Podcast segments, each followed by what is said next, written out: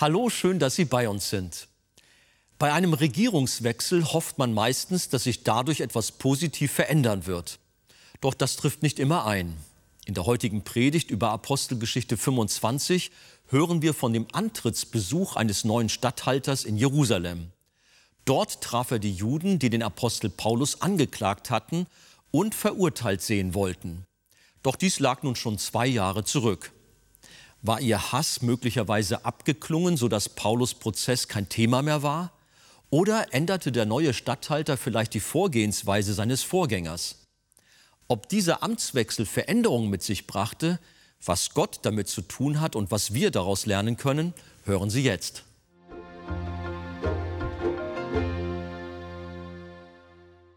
Jetzt haben wir was zu tun. Seid ihr bereit? Habt ihr eure Waffe geschärft? Eure Bibel und euer Herz? Ja. Ich muss ganz ehrlich sagen, wenn du vor so einem Kapitel stehst, dann ist im ersten Moment die Frage, was soll man nun darüber predigen? Und ich habe mal so gegoogelt und habe festgestellt, dass es ganz, ganz wenige Predigten im Inland und im Ausland über dieses Kapitel gibt. Und trotzdem, ihr Lieben, ist dieses Kapitel vom Heiligen Geist inspiriert. Sonst würde es ja nicht dastehen. Und die Schrift sagt, dass alles, was geschrieben steht, vom Heiligen Geist eingegeben ist und es ist nützlich zur Lehre, zur Erbauung, zur Ermahnung und zur Besserung und so weiter. Und deshalb meine Frage, seid ihr bereit, mit mir in dieses 25. Kapitel einzusteigen? Also der römische Statthalter, zunächst der erste, mit dem Paulus es zu tun hatte, das war ja der Felix, das war in Kapitel 24. Da könnt ihr euch ganz bestimmt noch dran erinnern. Und dieser Felix, das war ein korrupter Mann, der hat den Paulus zwei Jahre im Gefängnis gelassen. Einerseits wollte er ihn den Juden ausliefern, andererseits wusste er genau, er hat ja ihnen auch gar nichts getan und die Anklage ist wackelig und man weiß nicht genau, das ist nachher ja auch hier bei dem Festus so. Der arme Kerl, der weiß gar nicht, was er dem Kaiser schreiben soll. Was Sache ist mit diesem Gefangenen. Und so war auch der Felix in ganz großer Not und hat da dann zwei Jahre den Paulus festgehalten und hat dann so endet das 24. Kapitel in Vers 27 hat er sich noch ein bisschen die Juden zu Dank verpflichten wollen und hat Paulus dann seinem Nachfolger gebunden zurückgelassen. Also ein ungelöster Fall. So musste also der Festus, der ihm nachfolgte, die ganze Sache wieder aufgreifen. Und als Festus in Caesarea, das war ja das römische Hauptquartier in Judäa, angekommen war, dann hat er drei Tage später gleich einen Antrittsbesuch in Jerusalem gemacht und ist dort raufgezogen. Natürlich, wer regierte dort in Sachen Religion? Das waren die hohen Priester, die Pharisäer, der Sanhedrin. Und so hat er bei der Geistlichkeit, bei der religiösen Führungsgruppe in Israel da seinen Antritt vorgenommen als neuer römischer Besatzer.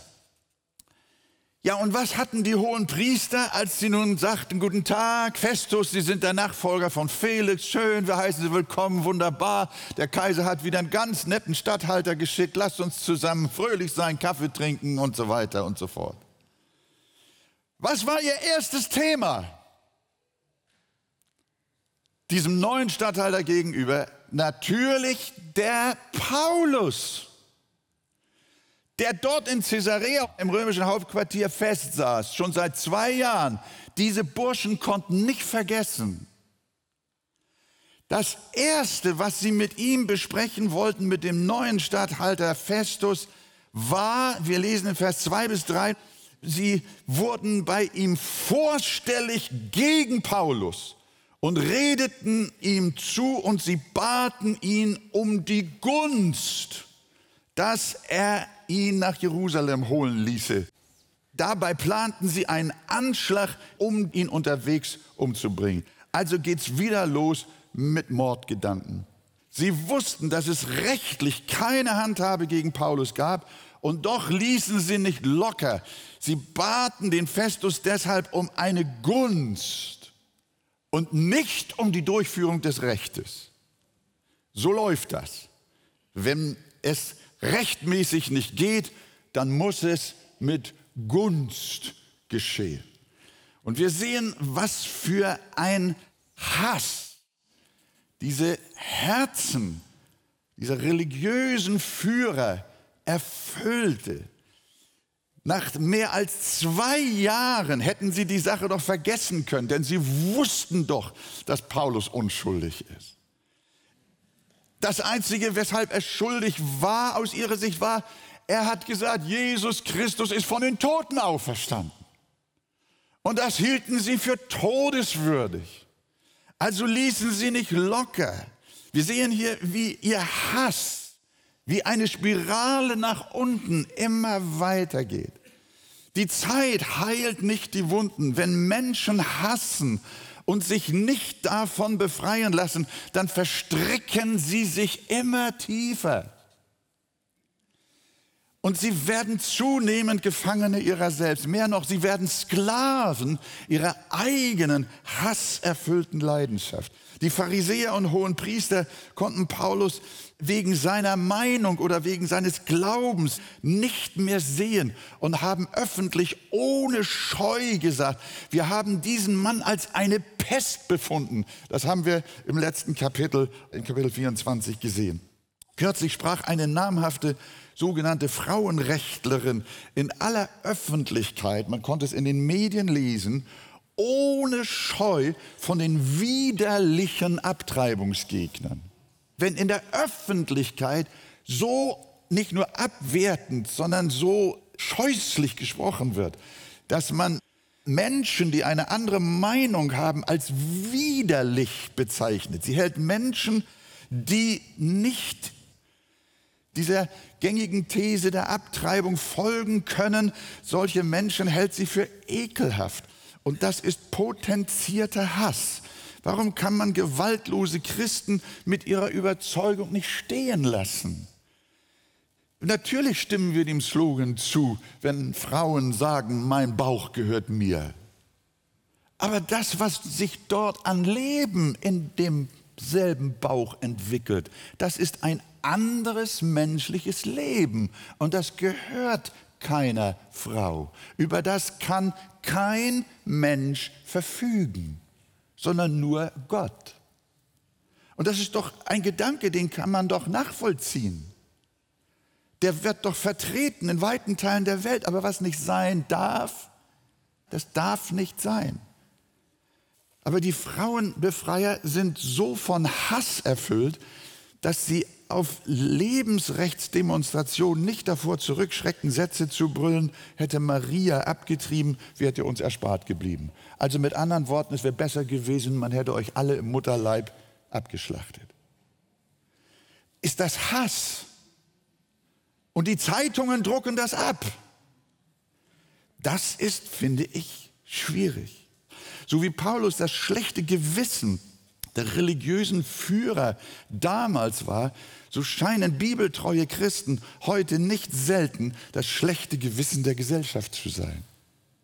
Aber wenn Menschen nicht mehr auf Gottes Wort hören, verstricken sie sich immer tiefer in ihre Verbohrtheit, in ihren Hass.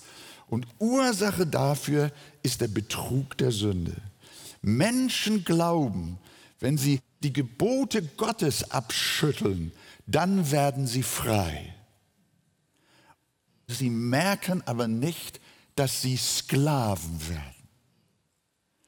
Ein Vogelbeobachter sah einen souverän kreisenden Adler in der Höhe schweben. Doch dann begann dieser Adler zu sinken, eigentümlicherweise. Und jener Mann beobachtete das. Die Flügelschläge des Adlers wurden immer nervöser, immer hektischer und er sank und sank und er flatterte fast wie ein Spatz. Und schließlich schlug das Tier auf und zerschmetterte an einem Kliff. Dieser Vorgang war so selten, dass dieser Mann hinging und das Tier suchte und es auch fand. Er fand den toten Vogel mit einem jungen Marder am Hals, der ihm während des Fluges das Blut ausgesaugt hat. So glauben viele Menschen durch ihre Abwendung von Gott frei zu werden. Frei zu werden wie ein Adler. Sie fühlen sich sehr erhaben und überlegen, aber sie merken nicht, dass der Tod ihnen schon am Halse hängt. Der Blutsauger Sünde. Viele Menschen meinen, wenn sie Jesus und sein Wort hassen und seine Jünger auslachen und verächtlich machen, dann bedeutet das Freiheit, dann ist das Selbstbestimmung. Aber Freunde, das Gegenteil ist der Fall. Ein kluger Mann hat gesagt, nicht das, was du isst, bringt dich um, sondern das, was dich isst, tötet dich. Das, was dich frisst, würde man auf Deutsch sagen, macht dich kaputt. Nicht was du isst, sondern was dich verzehrt, tötet dich. Und viele Menschen werden von ihrem Hass gegen den christlichen Glauben schier aufgefressen und gehen unmerklich daran zugrunde. Paulus schreibt in Römer 6, Vers 16, wisst ihr nicht, wem ihr euch als Sklaven hingebt, um ihm zu gehorchen, dessen Sklaven seid ihr. Wir erinnern uns an Kain, dem gefiel das nicht, dass sein Bruder einen so glücklich machenden, erfüllten Glauben lebte. Ihn ärgerte die Herzensbeziehung, die Abel zu Gott hatte. Und er störte sich an seinem Gottesdienst und an den Opfern, die er brachte.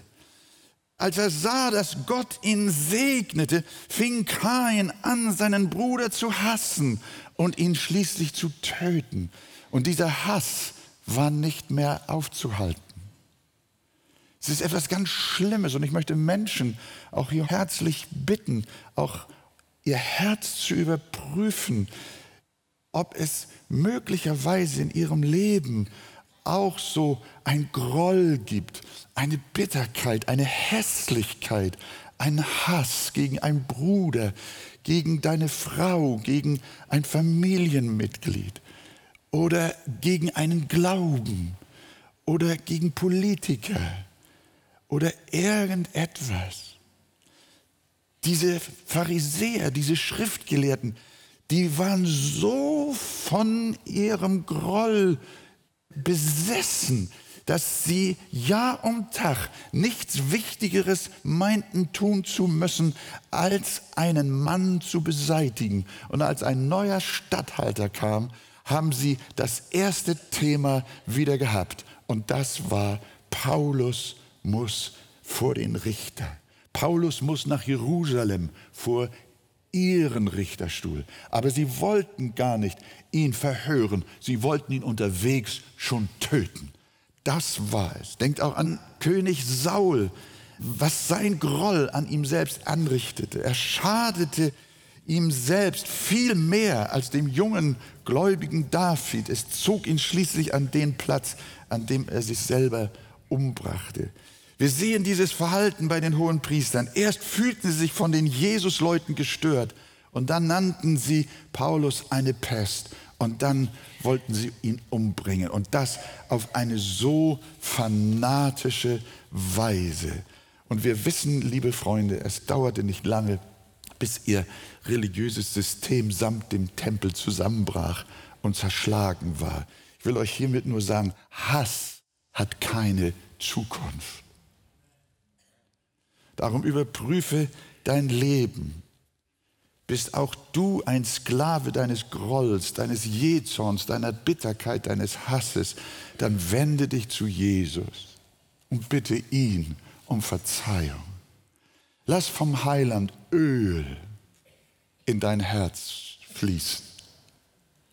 Dass es zart wird und dass dein Herz weich wird und dass der Hass von Liebe ersetzt wird. Liebe treibt den Hass aus. Liebe treibt die Furcht aus. Liebe siegt. Ich bitte dich, tue es, wende dich zu Jesus, bitte ihn um Vergebung und dann wirst du sehen, wie er deinen Blutsauger von dir nimmt, von deinem Herzen und du bist ganz und gar frei. Wir sehen, dass der Hass die Pharisäer kaputt gemacht hat. Aber wir merken hier noch etwas, dass nämlich Gott alle Herzen lenkt. Wie reagiert Festus auf die hasserfüllte, mordgierige Bitte der jüdischen Leiterschaft in Jerusalem? Sie wollten, dass Paulus von Caesarea nach Jerusalem hochkommt zu ihnen. Aber interessant, der Festus gibt ihnen nicht nach, obwohl er ja auch dort zu ihnen hingefahren ist, um mit ihnen eine gute Zusammenarbeit zu haben. Und ihr wisst ja, dass es weite Teile in Israel gab, nicht nur die Zeloten, sondern viele andere haben versucht, sich gegen die Zwangsherrschaft der Römer aufzulehnen und Aufstände vorzunehmen. Und der Festus, der hatte eigentlich ein Interesse Versöhnung herbeizuführen und die Juden freundlich zu stimmen ihm gegenüber, damit seine Regierung leichter ist. Er war ein Diplomat, wie wir heute ja das auch immer wieder so sehen. Und trotzdem hat dieser Mann, der eigentlich an politischer Aussöhnung mit den Juden interessiert war, der jüdischen Bitte nicht stattgegeben, sondern in Vers 4 lesen wir seine Antwort. Habt ihr es? Festus jedoch antwortete, Paulus werde in Caesarea in Verwahrung gehalten. Er selbst aber werde in Kürze wieder abreisen. Also der Mann, das ist überraschend eigentlich, dass er ein striktes Nein den Juden entgegensetzt. Sodass es mir schwerfällt zu glauben, dass das wirklich ursächlich von ihm selber kam sondern ich bin fest davon überzeugt, dass er das von Gott hatte, wie die ganze Geschichte auch zeigt, wie der Weg auch war. Denn die Bibel sagt, des Königs Herz ist in der Hand des Herrn wie Wasserbäche, er lenkt es, wohin er will. Wenn Gott will, dass Festus Nein zu der Bitte der jüdischen Leute sagt, dann sagt er Nein, obwohl man etwas ganz anderes hätte erwarten können. Hier sehen wir wieder, wie Gott über allem regiert. Wir denken, dass die hohen Priester oder auch der mächtige Festus den Verlauf der Sache bestimmt. Nein, ihr Lieben, weder die hohen Priester bestimmen die Sache, noch der Festus bestimmt die Sache, sondern wer bestimmt die Sache? Gott bestimmt die Sache. Der lebendige Herr bestimmt sie, und zwar gemäß seiner Vorsehung. Denn woher kommen eigentlich alle Regierungen? Unsere Regierung kommt von den Wählern natürlich. Ne? Ja, das ist die Zweitursache. Unsere Kanzlerin kommt von den Wählern. Aber die Erstursache ist, sie kommt von Gott. Ich habe davon gehört, dass Christen sich vorm Fernseher oder auch wenn sie politische Nachrichten im Internet lesen, sich sehr aufregen. Darf ich mal fragen, wer regt sich immer auf, wenn er so politische Nachrichten hat? Komm, komm, komm, komm. Ich merke, ihr sagt, ja, ja, ja, ja, ja, ja, jetzt wird es langsam immer mehr, nicht wahr? Und ich muss euch ganz ehrlich sagen, manchmal packt meine Frau mich auch schon am Ärmel. Oh, wenn diese Leute da wieder solche Sachen machen. Müssen wir uns eigentlich aufregen? Nein.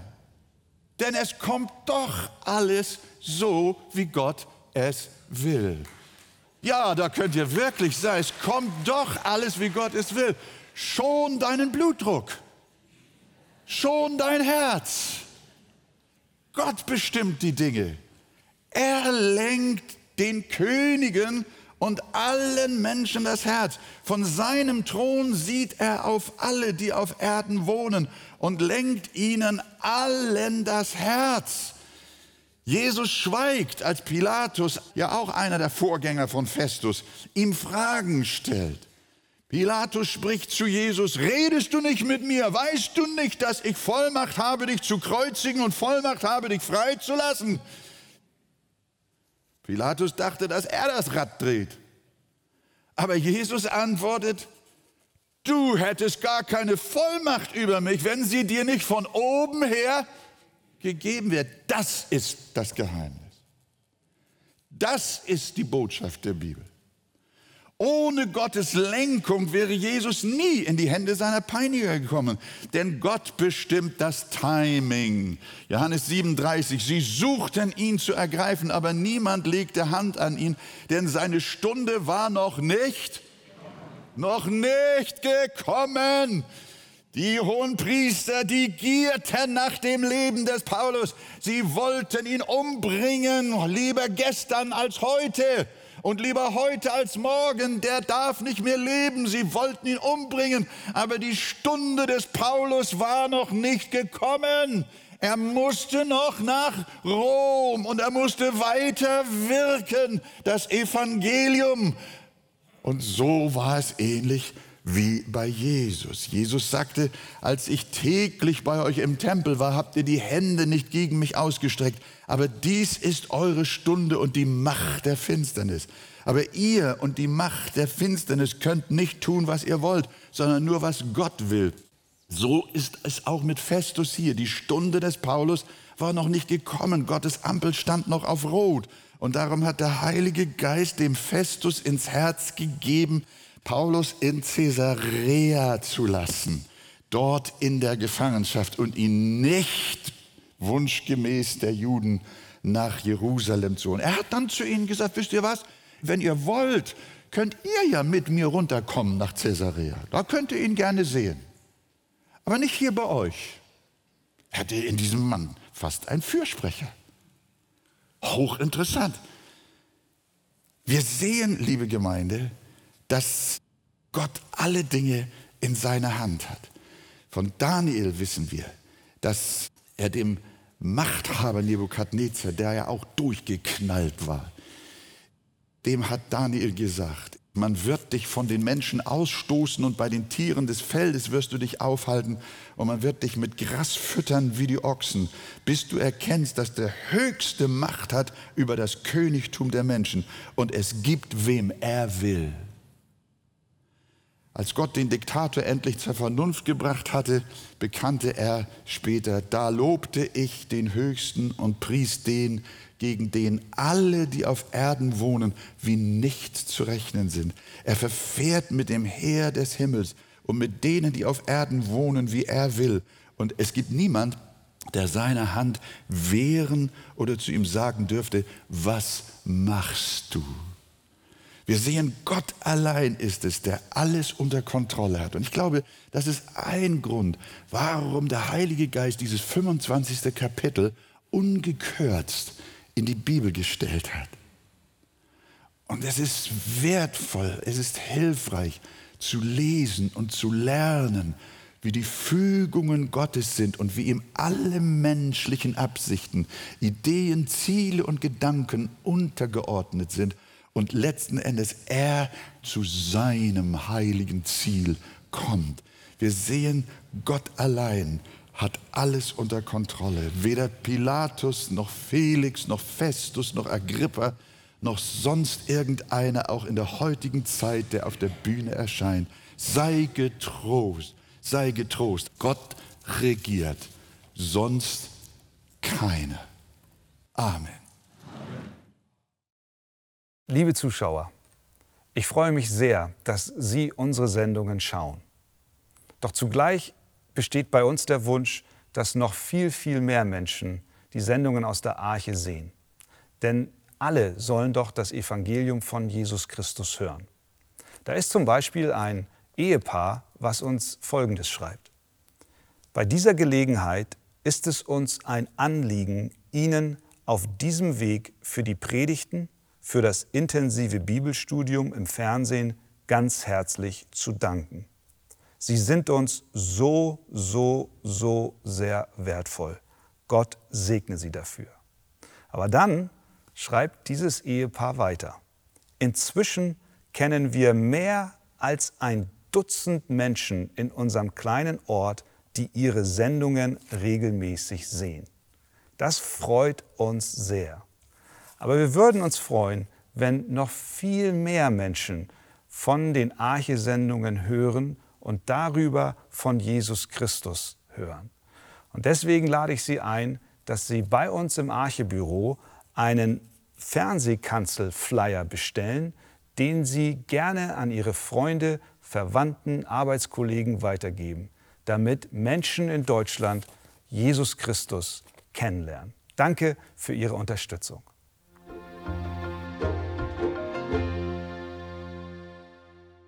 Wenn wir uns an Jesus wenden und ihn um Vergebung bitten, befreit er uns von der zerstörerischen Sünde.